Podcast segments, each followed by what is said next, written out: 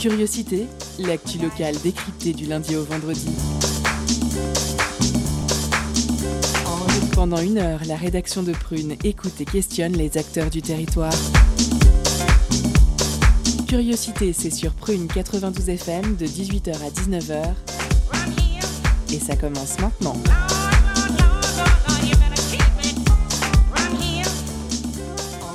Bonsoir à toutes et à tous. Nous sommes le lundi 24 mai 2021. On est content de vous retrouver pour ce nouveau Curiosité.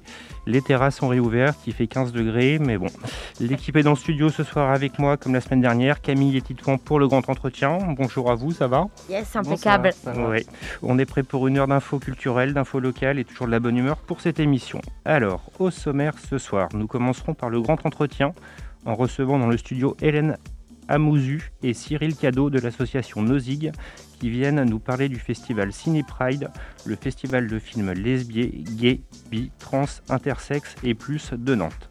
Un de ses objectifs est de promouvoir la diversité et la représentation de la communauté LGBT dans le cinéma et ça sera au micro de Titon dans quelques instants. Côté chronique ce soir nous parlera de Camille. Eurovision. D'Eurovision, d'accord. Un débriefing. On, on est dans l'actu. Dans la deuxième partie, pour le Zoom de la rédac, nous retrouverons un reportage de Clairvy sur Romuald Azoumé, artiste béninois, qui est invité au musée d'histoire de Nantes dans le cadre d'une nouvelle édition de l'exposition Expression décoloniale, l'occasion de déconstruire ses certitudes face à l'histoire de la traite atlantique. Et bien entendu, on aura la pause cadeau à peu près au milieu. Avec ce soir, je ne sais toujours pas ce qu'il y a à gagner, je vais le savoir très vite. Vous avez le programme, c'est lundi, c'est permis et c'est parti. Culture, questions sociales et politiques, environnement, vie associative. On en parle maintenant dans l'entretien de curiosité.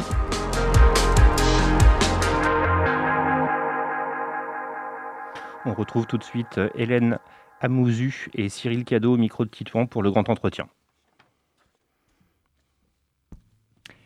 Bonsoir à toutes et à tous. Les lieux de culture rouvrent progressivement et de concert avec une actualité sanitaire qui diminue au profit du recentrage médiatrique de certains sujets euh, au cœur des questions sociales et sociétales d'aujourd'hui.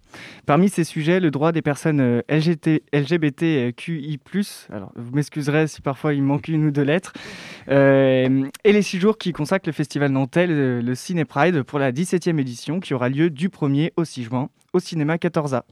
Alors pour en parler, nous recevons euh, ce soir euh, Hélène Amouzu et euh, Cyril Cadeau. Bonsoir à vous deux. Bonsoir.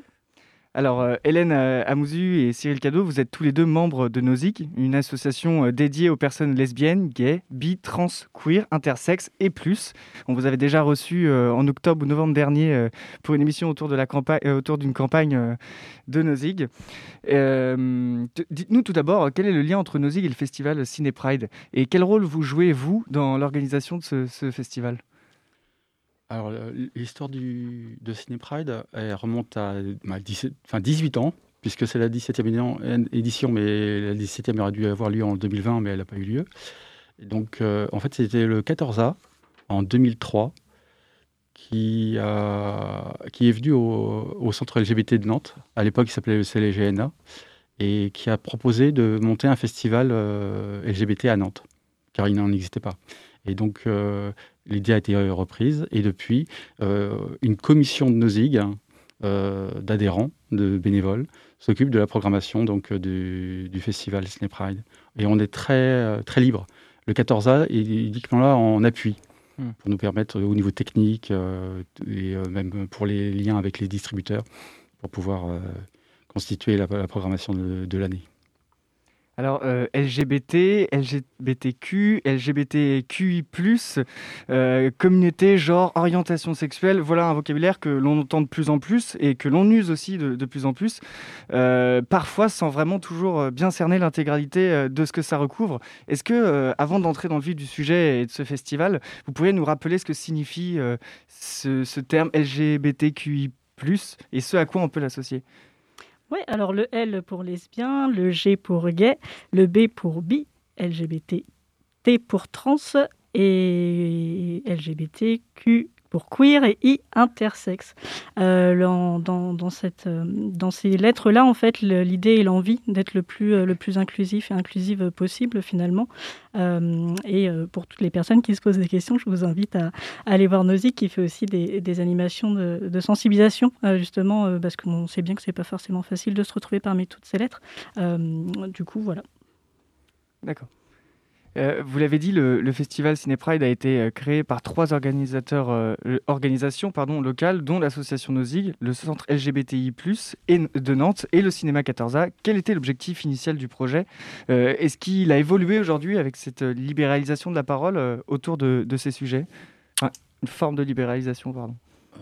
alors, pour l'époque, je ne saurais pas trop dire évidemment en 2003, parce que mmh. j'étais j'étais même pas sur Nantes. Hein.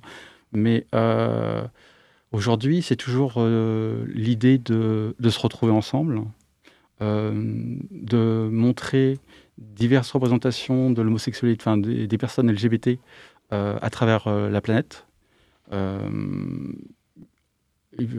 changer le regard, en fait, pas nécessairement un regard occidental habituel.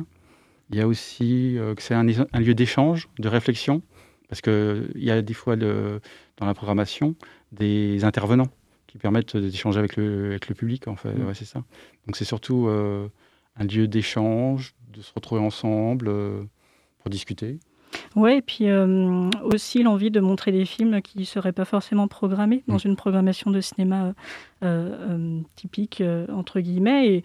Et, du coup, voilà, plutôt que de toute la communauté LGBTQI, d'aller chercher sur Internet pour, pour, voir des films dans des mauvaises qualités, sous-titrés dans certaines langues, etc., bah, l'envie de pouvoir montrer ces films sur grand écran, montrer et gagner en visibilité. Mmh. Alors ça veut dire quoi justement des films lesbiens, gays, bi, trans et plus? Ce sont euh, tous des films euh, dans lesquels on retrouve des, représentations de ces personnes Ou est-ce que l'objectif est de permettre aux spectateurs d'avoir des personnes auxquelles s'identifier? Alors euh, comme c'est un peu le cas aujourd'hui dans le cinéma français sur, sur d'autres thématiques par exemple eh ben, je dirais les deux. Montrer justement des personnages LGBTQI+, euh, permettre de s'identifier, et puis montrer des personnes LGBTQI+, pas seulement, mais aussi montrer des personnes racisées, des personnes en situation de handicap, etc., pour que justement le public ben, puisse voir autre chose que euh, des personnes euh, hétéros, cisgenres, blanches dans, dans, le cinéma un peu, un peu classique. Alors, la programmation de festival, il me semble, n'est pas encore sortie. Euh, elle va, pas tarder, on va dire. D'accord. Mais elle est faite en fait. Hein. D'accord. Est-ce qu'il y a une thématique chaque année ou cette année en particulier, qui, une particularité mise en avant? À chaque fois, en fait, il n'y a pas de, thématique. Euh, toute l'équipe regarde euh, tous les films qu'il y a à voir, quand un peu. Et une fois le, la discussion engagée, les préférences, en fait, c'est quand on rédige euh, l'édito pour Cinépride de l'année, hein, c'est là qu'on remarque la, thématique qui, mm. qui, qui, émerge. Hein. Et cette année, c'est beaucoup. Euh, il y a les films habituels hein, de, de, coming out euh, de jeunes, mais là, il y a aussi beaucoup de, la question senior, la, senior, la mm. question LGBT senior, dont le film du premier film, le 2, qui a été césarisé, donc, et euh, il y aura un, et, dont une avant-première, Un printemps à Hong Kong, euh, un film brésilien, Greta, et l'avant-première britannique que je pense que tout le monde connaît, c'est Supernova. Mm. Euh, donc, donc c'est beaucoup de questions aussi, ouais. Comment vieillir LGBT en fait. C'est que des, que des longs métrages ou il y a aussi des courts métrages dans la programmation? Ah, bah ça, je ne sais pas si vous avez vu sur l'affiche, mais il y a un petit sticker euh, en haut à, droite, hein, surprise cet été. Ah bah oui. Et, donc en fait, euh, étant donné qu'on a des, des, contraintes sanitaires euh, sérieuses, hein, donc 35% de jauge, donc prenez vos places. les ventes, les préventes, c'est... ouais, début des réservations dès vendredi, vendredi, prochain. Et donc, euh, comme la séance des cours, c'est la séance la plus attendue du, festival, on voulait quand même la faire dans des meilleures conditions et que surtout que pas de 35% de, spectateurs. Donc on la fera à la fin de l'été, en fin août. Oui, et puis comme l'a dit euh, Cyril, là, cette année euh, très particulière où finalement conditions sanitaires, couvre-feu, etc. C'est vrai que d'habitude, on programme et des longs métrages, et des documentaires, et des courts métrages. là, déjà, au niveau du nombre de films programmés, on a dû réduire de quasi moitié. Au lieu de passer deux films par jour, en soirée, on va en passer qu'un seul parce que la séance doit se terminer à 21h, même avant, pour pouvoir permettre à tout le monde de rentrer, de rentrer chez soi. Donc c'est vrai que là, on s'est plutôt concentré sur des longs métrages pour, pour cette édition. On va faire une petite pause musicale avec Copal de Olivier Kobetsky et on revient tout de suite pour la suite du grand entretien.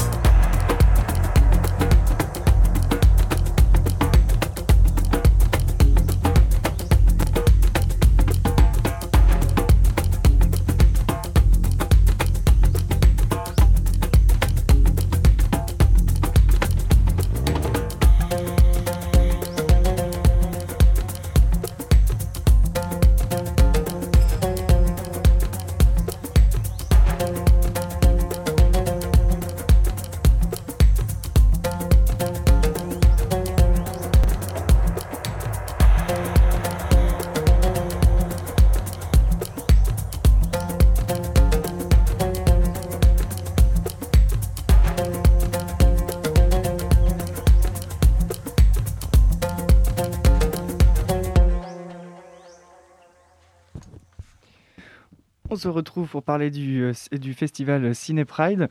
Alors, euh, nous étions en train de parler de la programmation. Je vais continuer sur, sur ce sujet. Comment est-ce que les films sont sélectionnés? Eh ben, toute l'équipe s'y attelle le plus tôt possible. Déjà dès septembre, on, commence à faire le tour un petit peu de ce qui est sorti récemment en termes de films LGBTQIA+, que ce soit regarder un petit peu ce qui se passe euh, dans les autres festivals, ou même il y a certains distributeurs qu'on commence à connaître au film des années euh, qui sortent justement des, films sur ces thématiques-là. Euh, et du coup, l'idée, c'est de contacter les distributeurs et puis après établir une liste que chacun, chacune puisse regarder pour, donner, pour pouvoir donner son avis. Donc c'est vrai que là, pour cette année, euh, eh ben, mine de rien, c'est le fruit de deux ans de, de, de, films regardés. Donc c'est vrai que ça faisait beaucoup, beaucoup de films pour une, finalement une, mm. une programmation très réduite. Euh, on doit avouer que la, la sélection cette année n'a pas été, pas été facile. Non, non, ça c'est vrai. Et alors, pour quel public est, le festival?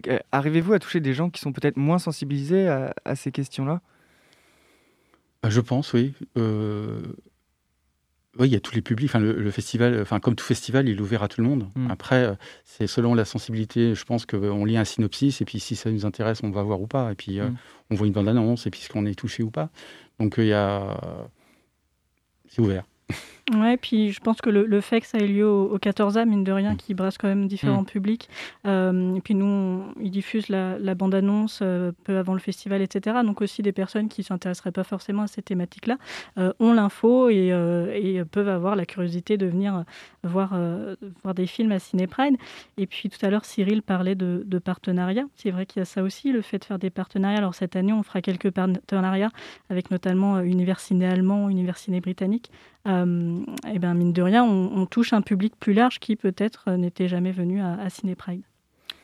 Euh, il y aura aussi, oui, comme pour quand je parlais tout à l'heure des thématiques et puis le, les LGBT seniors, mmh. une des participations, ce sera aussi l'association L'autre Cercle, hein, qui, qui parle de, l'homosexualité dans le milieu du travail. Mais là, leur thématique de cette année, c'est le vieillir LGBT. Et mmh. donc, il y a le film, l'avant-première de Un printemps à Hong Kong, qui sera euh, le, lieu où ils, pourront être, ils interviendront après, après le film. Alors, Ciné Pride, ce n'est pas que les films, mais aussi des, documentaires euh, à proprement parler, des moments de rencontre, d'échange et de débat. Euh, comment se découpe le temps du festival? Alors, cette année, pour les participations aux documentaires, c'est un peu à cause des restrictions. Ça n'a pas été vraiment possible, hein, puisqu'on avait. Enfin, l'historique entre 2020 et 2021, euh, le festival 2020 a été annulé. Mmh. Euh, l'équipe a voulu quand même être présente euh, en 2020. On avait organisé avec le 14A quatre événements de novembre à janvier. Et vous savez le scénario qui s'est passé, les cinémas n'ont pas rouvert. Il était prévu de réouvrir le 15 décembre et puis quoi, une semaine avant, patatras, on n'ouvre pas. Et donc, et dans ces événements, il y avait un documentaire de prévu, c'est pareil. Enfin, et mais dès là, on disait que la, la réalisatrice ne pouvait pas venir parce qu'elle venait du Canada. Enfin, c'était un peu compliqué. Et euh, donc là, pour l'année 2020, pour l'édition 2021, on n'a pas de documentaire. D'accord. Puisque le, à cause des restrictions cinémataires et puis euh, surtout euh, les interventions, ça en rajoute du temps. Et les cinémas doivent garder une demi-heure entre deux séances pour le renouvellement de l'air. Donc mmh. c'est les, interventions doivent être hyper courtes. Quoi, en fait. Hmm. Donc moins de temps de débat également. Exactement. Et quelle importance ont ces temps d'échange en, généralement quand ils sont en temps normal, si on peut dire? Bah Déjà, ça dépend de l'audience, on va dire. Hmm. Et puis aussi, euh, si le film porte bien le, sujet, et euh, euh, ça peut durer. Enfin, le, ce qui est très bien des fois, c'est quand le, réalisateur et l'actrice est là. Là, c'est sûr qu'il y a beaucoup de gens qui veulent échanger. L'année dernière, ça a été euh, le cas avec euh, Céline Siama pour euh, le portrait de la, jeune, fille en feu. Mm. Et là, ça, ça a duré très longtemps, en fait. Mm. Récompensé au, au, César, pardon, j'allais dire les Oscars. ah.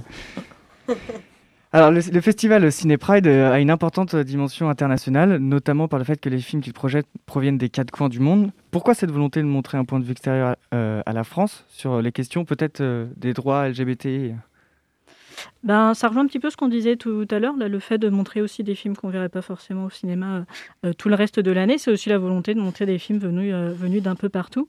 Euh, cette année, notamment, on va avoir des films venus, venus d'Inde. Notre film d'ouverture est un film, un film indien, un Bollywood, le premier Bollywood gay, si je ne dis pas de bêtises.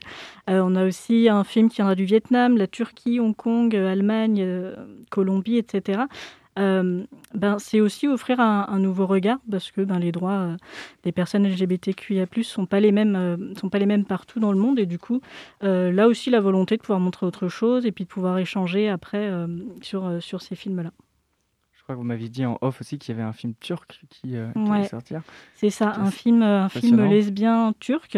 Euh, on, entend, on sait comment est la situation euh, pour les personnes LGBTQIA+ en Turquie. On sait que c'est pas facile et du coup, ben important pour nous de, montrer ce film, ce film finalement, cette histoire, cette très belle histoire. D'ailleurs, c'est un très beau film qui avait bien plu à, l'équipe de montrer, pouvoir montrer cette, cette histoire-là au cinéma. Est-ce qu'il existe euh, d'autres festivals comme le vôtre en France ou dans le monde euh, qui, projettent euh, une programmation comme celle-ci? Les festivals LGBT en France, il y en a une au moins une vingtaine. Mmh. Bah, le plus gros, c'est Paris, évidemment, hein, Chéri Chéri. Et, mais il y a Tours, Orléans, Grenoble, Mulhouse, hein, et, vraiment dans toute, toute la France. Hein. Et d'ailleurs, cette année, on s'est contactés les uns les autres hein, et on va essayer, on, on essaie d'organiser euh, les premières rencontres euh, des festivals LGBT de France. Mais euh, d'ailleurs, pour l'histoire d'un festival, quand on fait une sélection, on recherche souvent des, sous-titres. Et des fois, on regarde a un festival précédent, n'a pas diffusé le film. Donc, c'est comme ça qu'on peut s'aider en mutualisant les. les, L'information. Ouais, c'est ça, ouais. Et est-ce que vous diffusez à peu près, enfin, vous êtes sur la même euh, ligne euh, de diffusion, de programmation, ou est-ce que vous vous distinguez par des thématiques ou, ou des formats de festival? Ah oui, euh, hmm. enfin, Paris c'est 15 jours, certains, ça va être un week-end, donc euh, tout dépend de la structure. Mm. Euh, et, euh, en fait, tout dépend entre s'il y a un pôle LGBT, un centre LGBT, un cinéma ou pas. Enfin, je sais que pour certaines régions, c'est une association et qui frappe à toutes les portes de tous les cinémas de la ville. Ou d'autres, c'est c'est même pas le centre LGBT de la ville hein, qui est organisateur, c'est un cinéma. Et donc, c'est dans le, une association qui est attachée au cinéma. Hmm. Donc les, euh, les, fonctionnements sont très divers. Et d'ailleurs, c'est pour ça que cette rencontre est un peu important pour partager les expériences et comment chacun fonctionne en fait. Alors concrètement, euh, comment, comment euh, on va pouvoir assister au, festival cette année? Comment est-ce qu'on peut réserver nos places pour le 14A et les festivals Ciné Pride? Eh ben, comme le disait tout à l'heure euh, Cyril, donc les jauges là, actuellement au cinéma sont réduites à 35%, euh, ce, qui fait, ce qui fait peu. Donc euh, nous, on vous invite dès vendredi, l'ouverture des réservations, c'est vendredi qui arrive, à réserver vos places, soit en ligne sur le site du 14A, soit directement en, billetterie, pour pouvoir être sûr d'avoir des places pour, pour les séances. Eh bien, on espère on espère que, tout le monde sera au rendez-vous et que le festival pourra se dérouler le mieux possible. Merci d'avoir accepté notre invitation. Je vous souhaite une bonne soirée. Merci. Merci, Hélène. Merci Cyril d'être venu dans le, studio. On fait une pause musicale avec People I Know de Coral Pink et on retrouve Camille juste après pour sa chronique.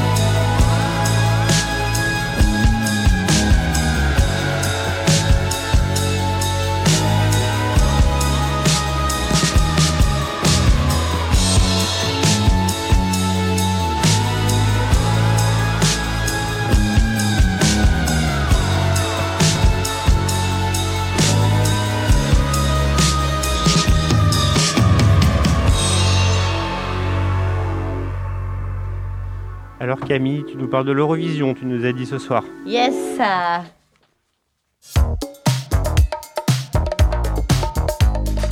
Étonnante, perspicace, amusante, actuelle, les chroniques de curiosité.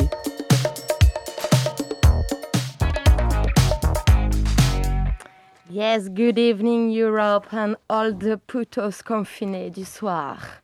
Alors si toi aussi tu es frustré d'être rentré à 21h30 un samedi soir, avec un peu de chance, t'es peut-être tombé sur l'Eurovision 2021, ou LE plus grand concours de chansons du vieux continent. Des strass, des paillettes, des moules de la gênance, des vocalises et au moins 27 heures de live ressenti. Le temps de descendre tranquille une petite bouteille de rhum bien arrangée. Alors cette année, le show était en direct de Rotterdam et des candidats étaient très enthousiastes. Alors les Lituaniens nous ont emmenés dans leur discothèque low cost, les Islandais sortaient clairement d'une soirée pyjama, euh, les Serbes se sont prises pour les Kardashiantes, les Allemands se sont déguisés en doigt d'honneur, et puis la République de Saint-Marin a carrément dépensé son PIB pour avoir Florida en guest, entre autres. Bon, au final, ce sont les Italiens qui ont gagné, juste devant la Française. Mais d'ici là qu'on récupère la coupe à la maison, car ils se sont fait gauler à prendre de la coke devant les caméras. Et ça, c'est disqualifiant. On leur avait pourtant dit de ne pas toucher à la ligne blanche de leur drapeau. Hein. Alors, en vrai, on critique, on critique l'Eurovision, mais c'est une super émission qui fait du bien. Certes, il fut un temps où elle était euh, un peu ringarde, mais aujourd'hui, c'est la fête, c'est flamboyant. Et c'est surtout une superbe vitrine pour l'autodérision culturelle, la diversité et la tolérance. Cette année encore, il y en avait pour tous les goûts. Des roux, des grosses, des myopes, des noirs, des barbus, des gays. La communauté LGBT qui vit d'ailleurs une superbe histoire d'amour avec l'Eurovision depuis quelques années. Pas une édition maintenant ne se déroule sans voir les drapeaux arc-en-ciel dans le public. Alors tout a commencé sur les chapeaux de roue avec la victoire d'ABBA en 1974. ABBA, icône gay et pourvoyeur d'hymnes pour la communauté homosexuelle. La suite, elle est pourtant un peu timide, sans doute maltraitée par les années SIDA. Il faudra attendre 1998 lorsque Dana International, première star israélienne transgenre, triomphe et met au placard toutes les différences. En 2002, la Slovénie envoie au concours un trio de drag queens. En 2013, la candidate finlandaise embrasse sur la bouche une de ses choristes à la fin de la chanson un acte militant visant à ce que son pays légalise le mariage gay. L'année suivante, l'extravagante autrichienne à barbe, Conchita Wurst, fait carrément le buzz dans la télé, mettant tout le monde d'accord pour boycotter les haters homophobes russes, hongrois et je sais plus qui. Enfin, n'oublions pas Bilal Hassani, candidat en 2019, égérie pour perruque, et qui a surtout su pulvériser tous les codes du genre sur Internet et ailleurs. Devant des millions de téléspectateurs, ces artistes ont donc affiché leurs préférences amoureuses, et pour certains même les ont défendues. Je trouverais ça toujours fou et incompréhensible que pendant certaines périodes de l'histoire, on ait martyrisé des personnes juste pour leur orientation sexuelle. On ne discute pas des goûts et des couleurs, merde. Alors même Jésus, il répétait sans cesse, aime ton prochain, aime ton prochain. Il ne précisait pas s'il fallait que ce soit un homme ou une femme en fait jeune célibataire, il a beau avoir eu une relation avec Marie-Madeleine, il n'était pas non plus contre les plaisirs masculins. Allez donc voir tous les tableaux de lui et ses boys au musée d'art. C'est principalement au rayon de la Renaissance italienne du XVe siècle. Alors, so, être homo, hétéro, bi, trans, queer, c'est qu'une question d'amour en plus. Et l'amour, c'est cool. Bon, sauf si on s'appelle Roméo, Juliette ou Oscar Wilde. Voir des gens qui s'aiment, c'est bon pour le moral. Voir des gens qui s'aiment sur grand écran, c'est encore mieux. Et ça tombe bien puisque le festival Ciné Pride sera de retour au 14A du 1er au 6 juin prochain. La programmation s'annonce déjà excitante puisque l'on aperçoit dans la bande-annonce des gens rire, pleurer et se rouler des galoches. Ce qu'on appelle vivre des émotions. Quoi. Je donne donc 12 points pour l'association Nosig et tous ses bénévoles qui œuvrent pour donner de la visibilité aux productions LGBT et plus, plus, plus, plus, plus. Ciao bella, ciao bello.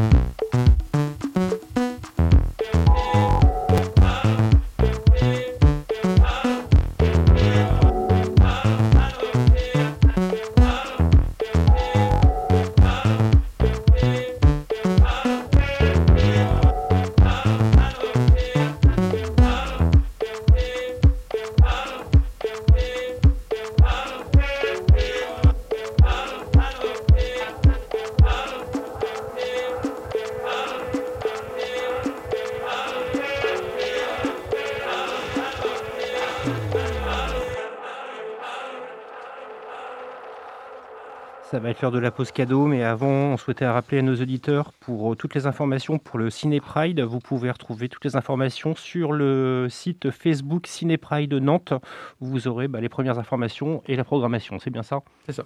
D'accord. Donc maintenant, chers amis, c'est l'heure de la pause cadeau. Concert, spectacle, cinéma. Tout de suite, Prune comble ta soif de culture avec la pause cadeau.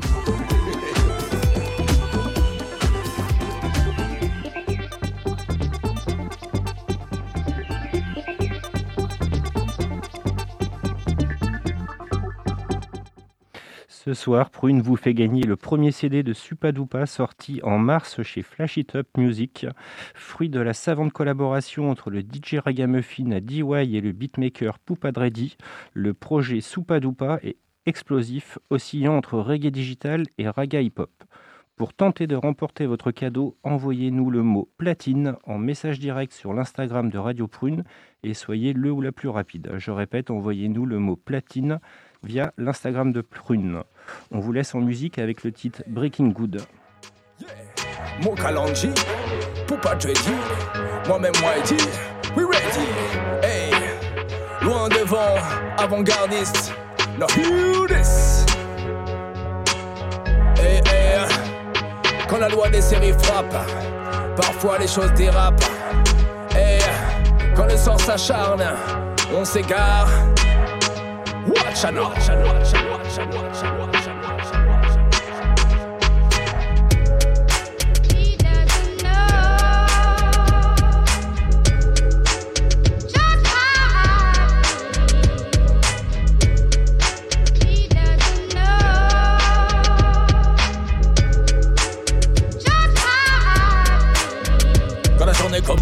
difficilement faut évacuer les people, les sous pression, beaucoup la débute, énervé, parfois rien ne va, tout déconne à tout, va trop de stress.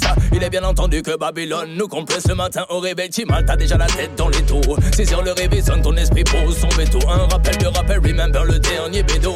Hier c'était la veille, you have to open the window. Tu parviens pas à prendre le rythme, les mésaventures s'enchaînent. Le café déborde et les voisins se croisent, s'enchaînent. Qui est-ce qui pompe de si bonheur, de si bonheur ton oxygène? Je me pose la question, qu'est-ce que cette fiction? Le sens acharne ton pneu est crevé, ton boss te prend la tête au téléphone et plus de batterie, conversation coupée. Ta clé qui se casse, tu commences à t'échauffer. Pas sans les politesses, t'as envie de tout niquer, mon amitié. Restez cordial avec ceux que tu aimes. Défoule-toi si tu veux, on a trouvé le thème. Hey, hey, roule-toi un petit et temporise, m'amène.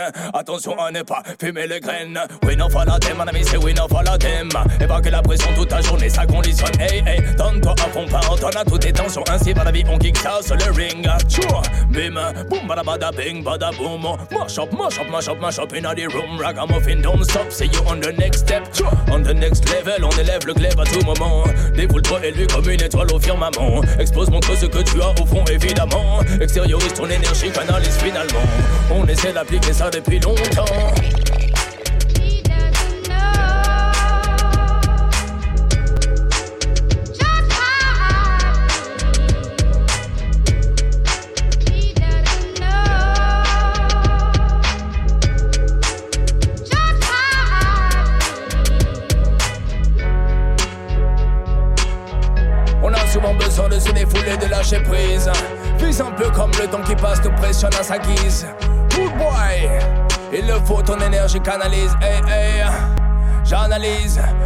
Pour mettre au top niveau ma petite entreprise. On est toujours ensemble sur Prune 92 FM, c'est le moment du Zoom de la rédac avec le reportage Expression décoloniale réalisé par Claire Vie sur Romuald Azoumé, artiste béninois. Focus sur une initiative, un événement, un engagement. C'est le Zoom de la rédaction.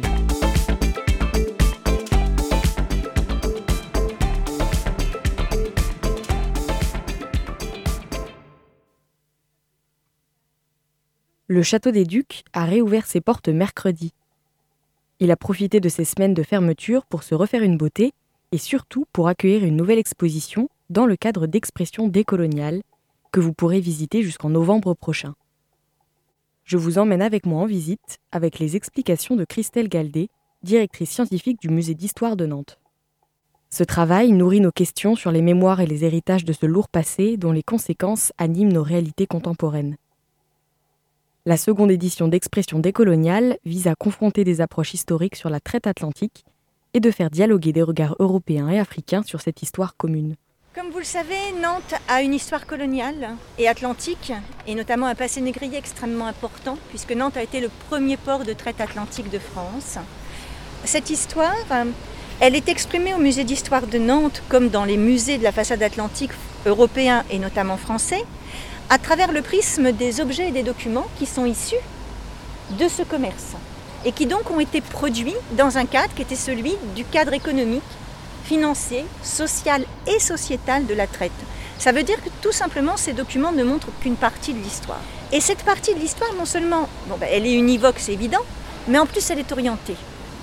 Elle est orientée parce que ces documents, et ça il faut du temps pour s'en rendre compte, mais la recherche en avançant le permet, ces documents, non seulement ils ne montrent qu'un aspect de l'histoire, mais en plus, ils correspondent à une vision de l'autre qui transparaît, même sans qu'on s'en rende compte, dans les documents aussi. Je donne le plus souvent l'exemple d'une carte africaine, d'une carte de l'Afrique, pardon, réalisée au milieu du XVIIe siècle.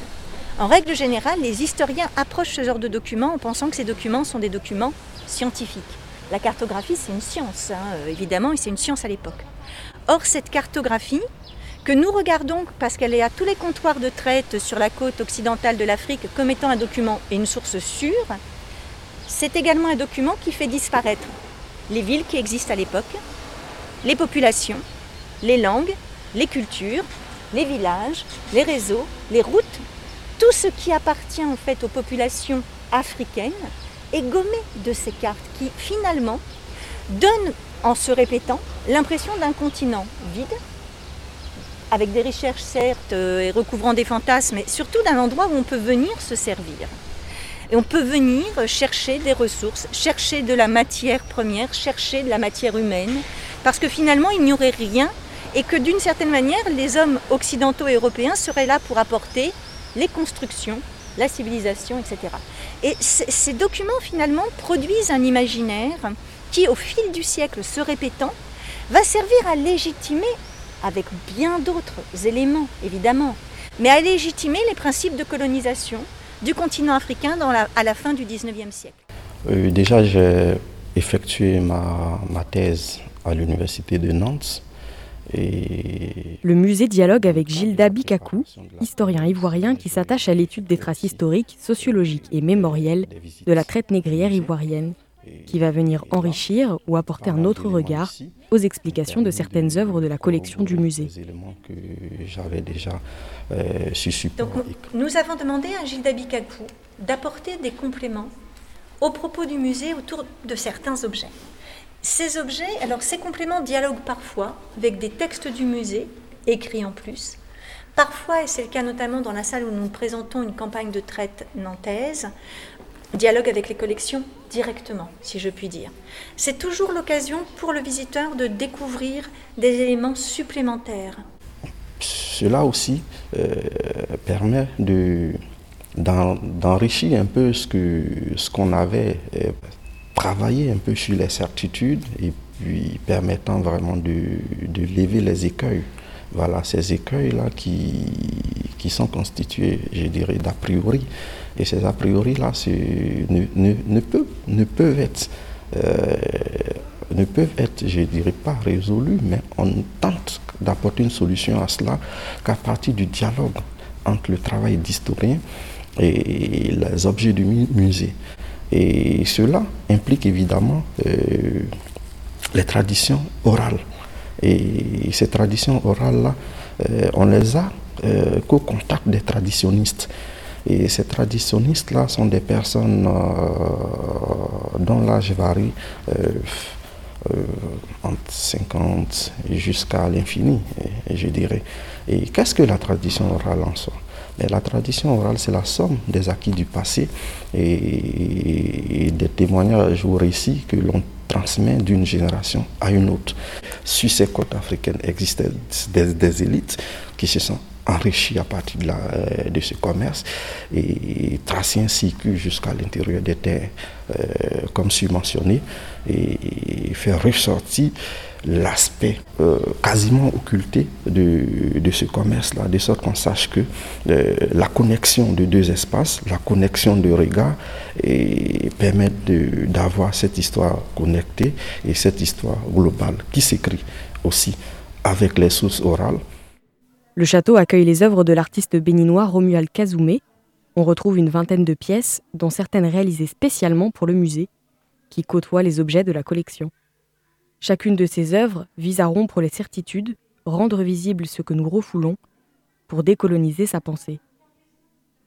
En arrivant dans la cour du château, on tombe d'abord sur deux grandes sculptures. Nous sommes ici devant deux œuvres, Pétrole Cargo et Water Cargo, qui sont donc des œuvres de l'artiste Romain Dazoumé. Et ces œuvres font référence, euh, en vérité, au trafic de pétrole qui existe entre le Nigeria et le Bénin.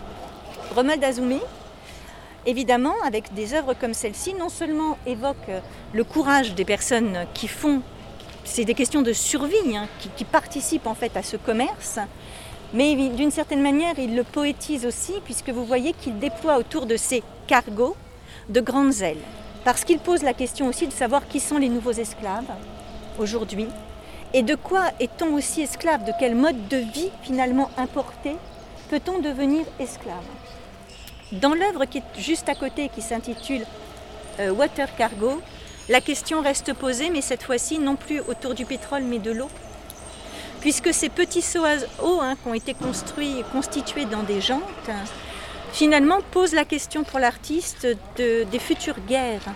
Ce que dit très bien Romuald Dazoumé, c'est que si on a connu jusqu'à aujourd'hui les guerres du pétrole, celles de demain seront vraisemblablement des guerres de l'eau. Une autre retient aussitôt l'attention du visiteur. Au premier abord, une pyramide de bidons qui, lorsque l'on s'approche, devient presque vivante. L'image de cette pyramide, c'est aussi l'image de ceux qui portent les autres. C'est-à-dire, vous voyez, euh, évidemment, la pyramide, euh, la hiérarchie sociale. hein. Donc, euh, peu nombreux sont ceux qui sont au sommet. Et évidemment, ceux qui sont en dessous sont écrasés. Donc, cette notion, elle est aussi importante, non seulement d'un continent qui serait pressurisé, utilisé, partagé, dévoré, mais aussi d'un continent dans lequel la structuration pyramidale, et notamment les questions de corruption auxquelles Romain Dazoumé est extrêmement sensible et qu'il dénonce, hein, les questions de corruption seraient évidemment euh, extrêmement visibles dans une œuvre comme celle-ci, où encore une fois la, la théorie du, vous savez, du ruissellement se pose, c'est-à-dire euh, qui véritablement peut obtenir un petit morceau de toutes ces richesses, sans doute uniquement quelques miettes quand on est en bas de la pyramide. L'artiste a transformé ces bidons, qui sont des objets extrêmement usagés, en corps et notamment en visage. Ces visages usés, rafistolés, rapiécés, bouche ouverte, euh, semblent avoir quand même quelque chose à nous dire. Ce sont à l'origine des bidons de 50 litres dans lesquels on transporte l'essence, ça maintenant vous l'avez compris, qui ont été chauffés de l'intérieur pour que les parois s'écartent et pour qu'ils puissent contenir davantage d'essence. C'est ce qui les a déformés. Donc la déformation du corps aussi par le travail, par la violence, c'est quelque chose qui transparaît dans l'œuvre. Et sur le parcours de l'entrée du château, la troisième œuvre monumentale évoque les migrations contemporaines. Un dé à six faces est percé de silhouettes, celles d'enfants retrouvés sur les plages. Cette œuvre, elle est faite dans un matériau particulier puisqu'elle est faite avec des tongs qui ont été ramassés sur les côtes africaines. Les tongs étant les, chaussures hein, que portent les personnes qui montent à bord des navires. Euh, et soit ils les emportent, soit ils les laissent sur la plage, soit lorsque le navire fait naufrage, elles sont ramenées par les vagues sur la plage. Et donc toutes les tongs que vous voyez ici ont été trouvées sur des plages.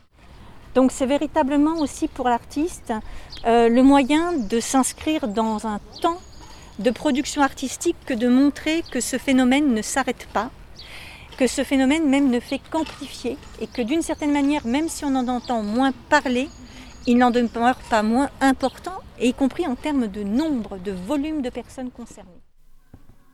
On rentre maintenant dans le château.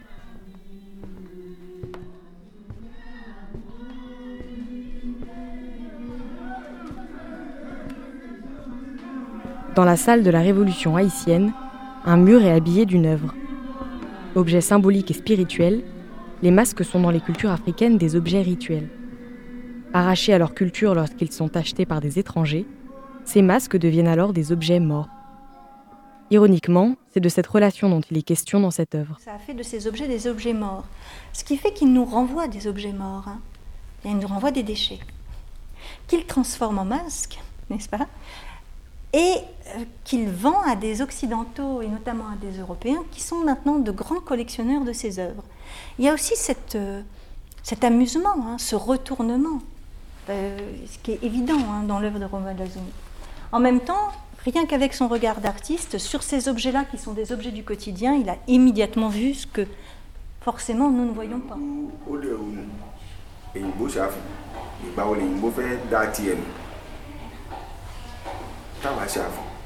Ici, on est devant une litanie, en fait, c'est une prière yoruba. Une prière euh, dont, encore une fois, le sens nous échappe. Mais l'intérêt pour nous, c'était quand même d'entendre aussi ces voix et,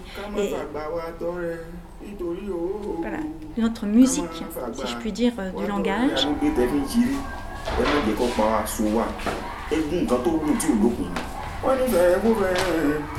Wọ́n. Le 10 janvier, au Bénin, c'est une journée euh, de fête extrêmement importante, et je pense que même ça dure plus longtemps qu'une journée, autour des cultes traditionnels et des cultes traditionnistes. Euh, c'est un engagement en fait hein, du gouvernement aussi que de valoriser les cultures euh, qui sont les cultures ancestrales. Et ces fêtes sont marquées notamment par les fêtes des revenants. Ces revenants, ce sont ces, voilà, ces esprits que vous voyez là, en train de danser, et qui viennent pour protéger ceux qui les honorent. Donc ils sont ici, ils remplissent ici une véritable mission, une véritable fonction. Ce ne sont pas euh, des objets inanimés, ce sont véritablement des esprits qui s'incarnent au moment de cette fête. Aujourd'hui, ces costumes qui nécessitent énormément de travail ne peuvent être vus, même par les initiés, qu'en mouvement, habités de l'esprit du revenant. Or, ils sont achetés pour être déposés dans des collections et des institutions patrimoniales, privées essentiellement, et tout à coup l'objet est complètement figé, exactement comme on le faisait dans avec les masques au début du XXe siècle, hein, comme s'il n'y avait pas eu de progression dans cette appréhension, dans cette appréhension de l'autre. La dernière œuvre du parcours inclut le visiteur.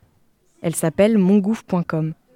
Je ne vous en dis pas plus et je vous laisse aller découvrir l'exposition par vous-même pour réfléchir, contempler et essayer de décoloniser votre pensée.